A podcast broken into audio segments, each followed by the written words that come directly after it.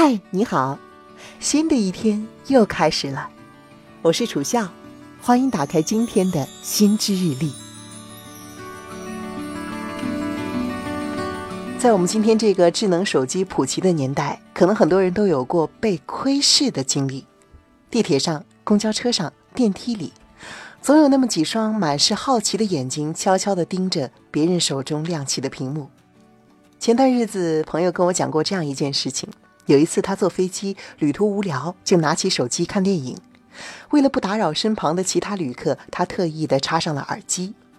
在电影推进到高潮片段时，他还没有反应过来，旁边的一位大叔反而先痴痴的笑出了声。朋友回头一看，那位大叔盯着他的手机屏幕看得正起劲儿，看到朋友的目光，立刻把头转了回去。朋友虽然没有说什么，但是内心是满满的不悦，愤愤地收起手机，直到飞机降落也没有再打开。这个例子对于大多数人来说，也许一点都不陌生。早在2017年，德国慕尼黑大学的研究人员就曾经做过一项调查，随机挑选了174位成年人，询问他们说是否有过被窥视屏幕的经历。结果有一百六十八人都表示说自己至少有过一次被人偷看的经历，但是令人有些意外的是，这一百七十四位被随机调查的对象中有八十四位也表示自己也曾不止一次窥视过别人的手机屏幕。研究人员就给这个行为起了一个非常生动的名字，叫做“肩窥”，肩膀的肩，偷窥的窥。因为大部分人在观看手机时，手机屏幕距离眼睛的距离大概是在三十厘米左右。如果站在自己前方或是旁边的人正在低头看手机，监窥者们很容易越过或者是侧身超过他的肩膀，看到对方的屏幕。至于窥视的内容呢，也是五花八门，照片、游戏、聊天内容、密码、视频、应用小程序等等，都在窥探范围之内。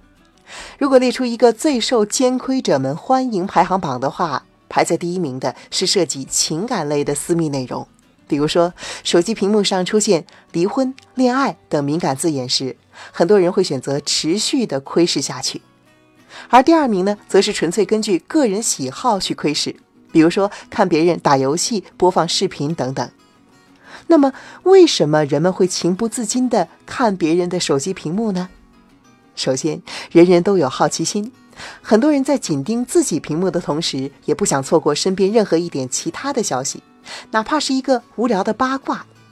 之前我们在一期节目中分享过，这种心理叫做错失恐惧，尤其呢是在数据时代，每分钟都能够涌现出几百条我们不知道的资讯，别人飞速敲击键盘的手势，或者是他们盯着屏幕时过于夸张的笑声等等，都能够成为监窥的理由。其次呢，是对于边界意识的模糊。每一个人都有自己活动的领域，都有属于自己的隐私。手机的所有权在于自己，屏幕上所呈现的所有内容，从边界意识上来说，就属于自己隐私的一部分。而在地铁、公交、电梯等相对密闭的空间中，人们往往会忽视这种边界。近距离的接触使得监窥发生的极其自然和顺畅，只需要低一下头，或者用余光瞥一下。这个动作简单迅速到几乎不会让人考虑自己这样做是否触及了别人的隐私，而且心里会很坦然，自己只是看一眼而已。研究表明，有超过百分之五十以上的监窥者纯粹是不知道自己该把自己的视线放在哪里，只是随便看。万一看到什么劲爆的消息，那真是极大的意外收获。最后是人的思维惰性。在我们中国的传统文化中，并不鼓励个性和独立思考，这种习惯已经根深蒂固。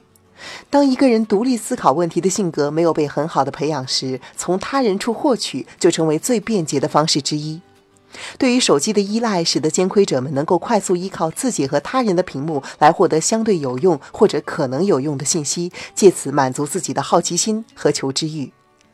那么，怎样才能够避免使自己成为被窥视的对象呢？最有效的方法还是尽量少的在公共场合使用手机或是其他的电子设备。如果你真的必须在公共场合使用，不妨采取以下措施：首先，可以购买防偷窥屏幕；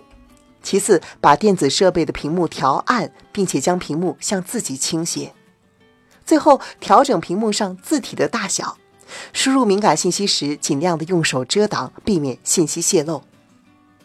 好了，听了今天的心知日历，相信你已经完全能够明白，为什么自己或者是他人在某些时候会情不自禁地成为奸窥者。但是没有人喜欢被奸窥，即便是出于人性的本能，也不该被当作肆意窥视别人的借口。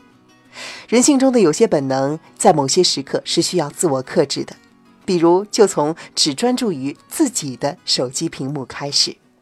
希望今天又让你多了一点点的心知。我是楚笑，欢迎给我留言，我们下期再见。